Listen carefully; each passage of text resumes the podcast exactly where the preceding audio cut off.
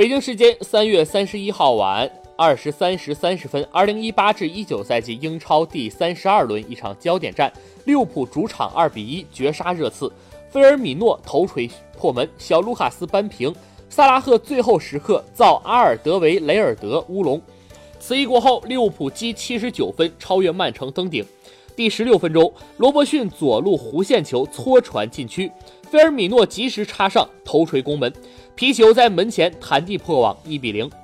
第七十分钟，凯恩快发任意球转移到右路，特里皮尔插上横传，埃里克森顺势敲到中路，小卢卡斯门前推射破门，比分变成一比一。